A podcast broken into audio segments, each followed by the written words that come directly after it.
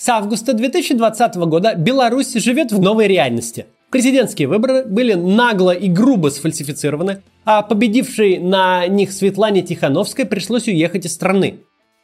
Множество доступных данных от социологии до честных протоколов на участках, где были наблюдатели, народная реакция, отказ властей предъявить протоколы и просто начисто выдуманные результаты – все это дает уверенность, что победила Тихановская – Однако вместо того, чтобы, как положено по закону, уступить кресло и отправиться заниматься другими делами, бывший президент Александр Лукашенко объявил себя победителем, узурпировав власть в стране.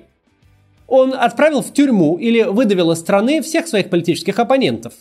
Белорусы не согласились с этим всем, и вот уже несколько месяцев продолжаются противостояния мирных граждан с вооруженными силовиками. Эта новая реальность проявляется везде – на площадях и улицах белорусских городов, в телеэфире пропагандистских передач, в экономике и политике. К новой реальности вынужден адаптироваться и восточный сосед Беларуси – Российская Федерация.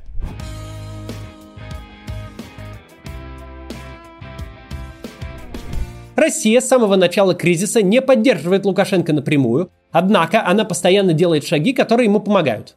То встреча с Путиным, то заявление о некоем иностранном вмешательстве в белорусские дела, то выдача кредитов на миллиард долларов. Все это не способствует достижению взаимопонимания с белорусским народом и закладывает мину замедленного действия. Ведь в один прекрасный день режим Лукашенко падет, и тогда мы окажемся лицом к лицу с людьми, которым мешали добиваться соблюдения их законных прав. Вряд ли стоит рассчитывать на их теплые отношения. На эти грабли российская власть наступала при Путине уже много раз с Грузией, Арменией, Украиной. Однако в Кремле тоже понимают, что Лукашенко не сможет продержаться в таком режиме долго. Но и поддерживать его напрямую не решаются. Слишком уж очевидны его преступления, и даже Путин, который всегда защищает всех авторитарных правителей, обходится какими-то обтекаемыми фразами, мол, нужно дать возможность белорусскому народу внутри страны разобраться со своими вопросами, решить их в спокойном режиме. Это прямая цитата из его пресс-конференции – Именно поэтому администрация президента разрабатывает планы, как жить дальше и как же развивать отношения с Беларусью, исходя из предположения, что занимать кабинет президента Лукашенко осталось недолго. В пятницу издание Insider, тот самый Insider, участвовавший в недавнем расследовании отравления Навального, опубликовало документы, рассказывающие об этих планах. Эти документы получено Центром досье из Управления администрации президента по межрегиональным и культурным связям с зарубежными странами. Его возглавляет генерал службы внешней разведки Владимир Чернов. Сам этот факт уже забавен. Генерал внешней разведки работает над развитием культурных связей. Это очень точный диагноз всему представлению Владимира Путина о том, как должна работать внешняя политика страны и на что она должна быть направлена – не на реальное улучшение отношений, а на поиск шпионов и врагов. Вот так в представлении российского президента выглядит мягкая сила. Впрочем, об этом позже. Чернов – это достаточно влиятельный человек. Он много лет служил в советской внешней разведке, сначала в Англии, потом в Финляндии. Именно в Финляндии Чернов познакомился с Сергеем Ивановым, одним из старинных друзей Путина. В 70-х Путин и Иванов вместе работали в Ленинградском управлении КГБ. Сергей Иванов в нулевые годы был министром обороны, потом руководителем администрации президента, а одно время считался преемником Путина и главным претендентом на его пост на четырехлетний период, который требовалось занять кем-то другим, чтобы обойти Конституцию, запрещающую президентствовать более двух сроков подряд. Лишь в последний момент его в этой вот гонке за позицию держателя стула опередил Дмитрий Медведев. Владимир Чернов – соратник Иванова. Как утверждает Центр досье, он пользуется дружбой и протекцией Сергея Иванова, и это дает ему доступ в ближний круг Владимира Путина. Управление по межрегиональным и культурным связям с зарубежными странами, которое возглавляет Чернов, было создано в 2005 году после оранжевой революции в Украине. Работают там в основном спецслужбисты, и занимается оно борьбой с протестами в бывших республиках СССР.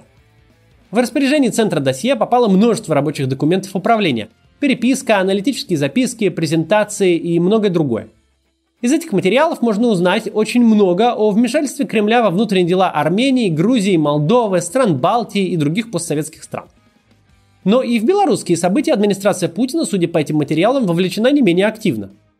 Давайте взглянем на несколько документов, опубликованных инсайдером, и посмотрим, о чем там идет речь.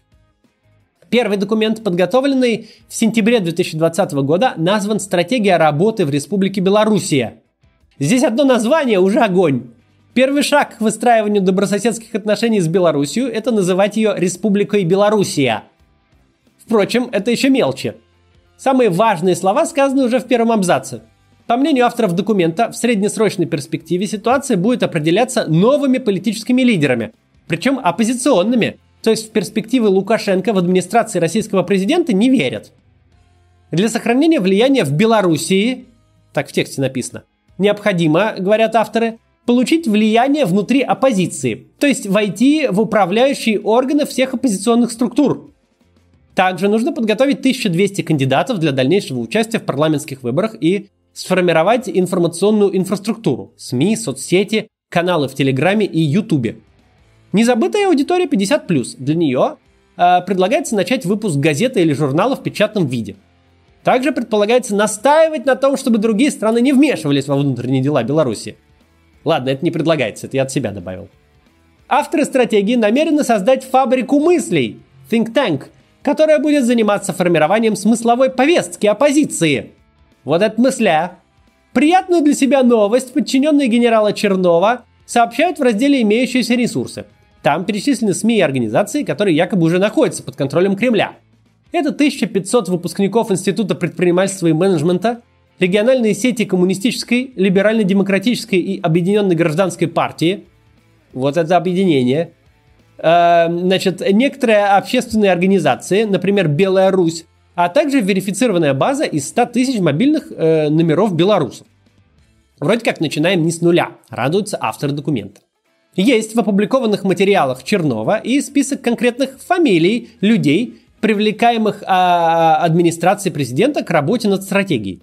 Среди них, например, председатель Республиканского союза промышленников и предпринимателей Александр Швец, предприниматель Павел Данейко, а также бизнесмен, совладелец предприятия Farmland Иван Логовой – к этой фамилии еще вернемся позже.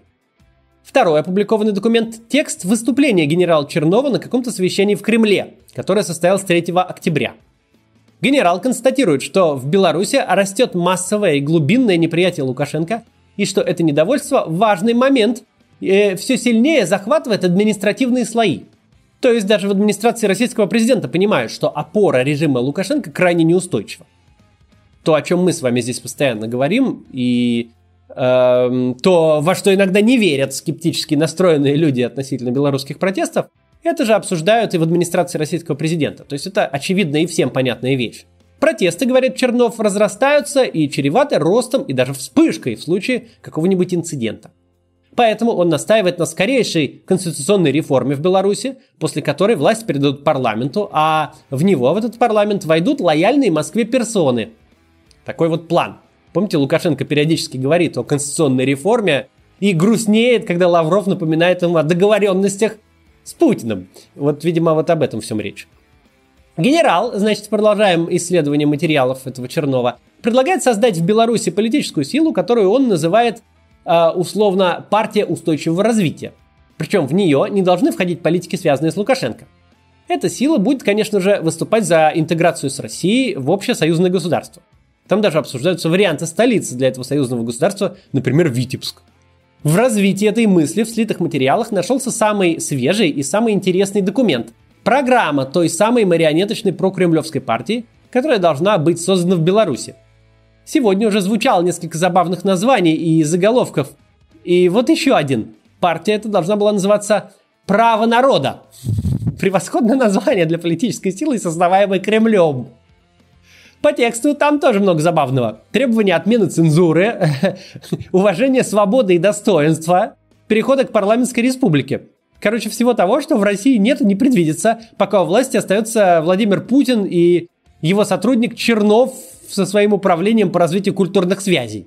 В преамбуле документа рассказывается цель новой партии. Мы не сторонники насильственных революций и революционных преобразований, мы сторонники решительных реформ, которые сформируют прочные условия и механизмы для реализации э, достоинства граждан и достоинства Республики Беларусь. Вот так в Кремле пишут. Программа пока находится в стадии черновика, по крайней мере, тот ее вариант, что выложен в сеть инсайдером.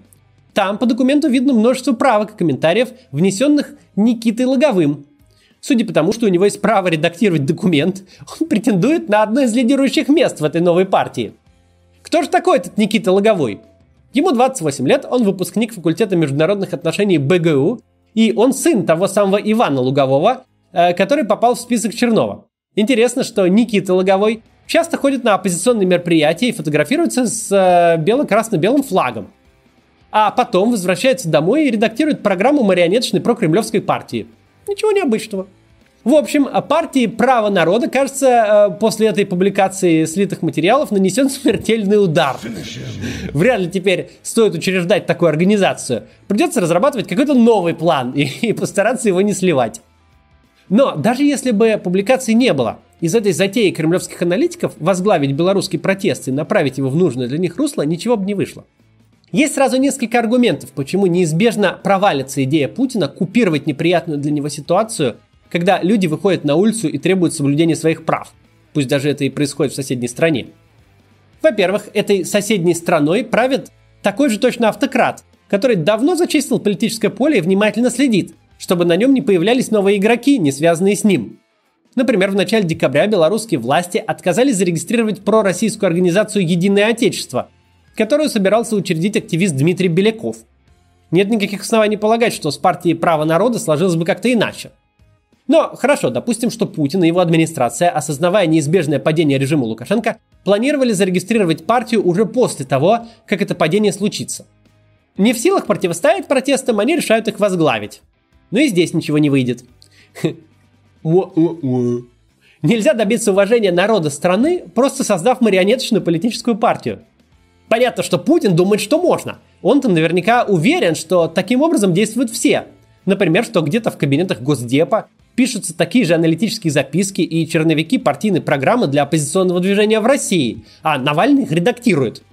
А формирует все это, конечно же, их какой-нибудь генерал, который дружит с их президентом. Поэтому партию Навального, по мнению Путина, регистрировать ни за что нельзя, а за ним самим стоит приглядывать. И на всякий случай еще и травить новичком. Это в чистом виде перенос на других своего образа мышления, частая психологическая штуковина. Но для примера тут можно вспомнить историю другой пророссийской партии в соседней стране. В Крыму до аннексии существовала такая партия «Русское единство», она, конечно же, выступала за объединение русского мира, дружила со всякими правыми организациями и так далее. Лидером этой партии был Сергей Аксенов, который потом, после аннексии, стал главой Крыма. Вот. Так вот, в 2010 году на честных и открытых выборах в крымский парламент партия получила всего 4% голосов и смогла взять лишь 3 мандата из 100. И это в Крыму, где пророссийских избирателей объективно очень много – Любую искусственно созданную организацию в условиях свободных выборов ждет такая же судьба, и вкачивание бюджетных средств не поможет. Это трудно объяснить Владимиру Владимировичу, но далеко не все в политике продается и покупается. Да что говорить, администрация президента и в России-то не может создать новую марионеточную партию. Все время получаются какие-то провалы, как с Прохоровским правом делом и гражданской платформой, или со справедливой Россией, которая претендовала чуть ли не на роль второй партии в стране, но потом сдулась. Или россыпью карманных э, партий политтехнолога Андрея Богданова, даже названий которых никто уже не помнит. Сейчас вот вовсю продвигают партию «Новые люди», но почти наверняка через пару лет и они все забудут. Куда же им с такими навыками партстроительства соваться в Беларусь, где у Кремля нет своих СМИ, избиркомов и судов? Напрашивается вопрос, как же быть Россией? Как наладить отношения с Беларусью после неизбежного падения режима Лукашенко? Ответ на этот вопрос прост. Нужно прежде всего заниматься своей страной, обеспечить в ней наличие свободных выборов, независимых СМИ, частных судов. Нужно э, выпустить из тюрем политзаключенных, разогнать центры Э, перестать преследовать людей за их политические взгляды и желание заниматься общественной деятельностью. Благодаря этому к власти придут политики, заинтересованные в повышении уровня жизни россиян, а не достижение каких-то мифических геополитических целей, типа любой ценой, вплоть до военного вмешательства, удержать в орбите своего влияния бывшей республики СССР. А иначе там появятся базы НАТО. Ну, ну чушь, просто маразм. Нужно отказаться от спецслужб, которые занимаются не обеспечением безопасности граждан, а устранением политических оппонентов власти, причем общественно опасным способом с применением запрещенного во всем мире химического оружия. Нужно перестать покрывать преступников, которые сбивают пассажирские самолеты. Нужно прекратить поддерживать боевиков и уголовников, ведущих под российским флагом войну в Донбассе. Нас должны перестать бояться. Мы должны стать союзником, а не угрозой. Нужно заниматься развитием экономики, чтобы с нами было выгодно и удобно торговать, создавать общие предприятия, открывать здесь филиалы своих компаний, приезжать на работу, учебу, лечение, отдых. Россия очень богатая страна. У нас красивая и разнообразная природа, много полезных ископаемых, талантливые и трудолюбивые люди, что самое главное. Все это великолепная база для роста благосостояния. Когда людям в Беларуси, Украине, Грузии, Армении, Прибалтике, Азербайджане будет хотеться к нам приехать. Потому что у нас лучшие врачи, лучшие больницы, лучшая медицина, лучшие вузы, лучшее образование, лучшие возможности для бизнеса. Потому что у нас можно чувствовать себя в безопасности, рассчитывая в случае чего на честную полицию и справедливые суды. Вот тогда мы и будем геополитической силой, центром притяжения для соседних стран. И не нужно будет создавать там фейковых партий. Их обычные партии, побеждающие на их честных выборах, будут стремиться с нами дружить, как стремятся сейчас дружить с Евросоюзом. Целью нашей политики должны стать люди и их благополучие. И тогда все будет хорошо и у нас в стране, и с соседями, и с геополитикой. Уважать нас тогда будут.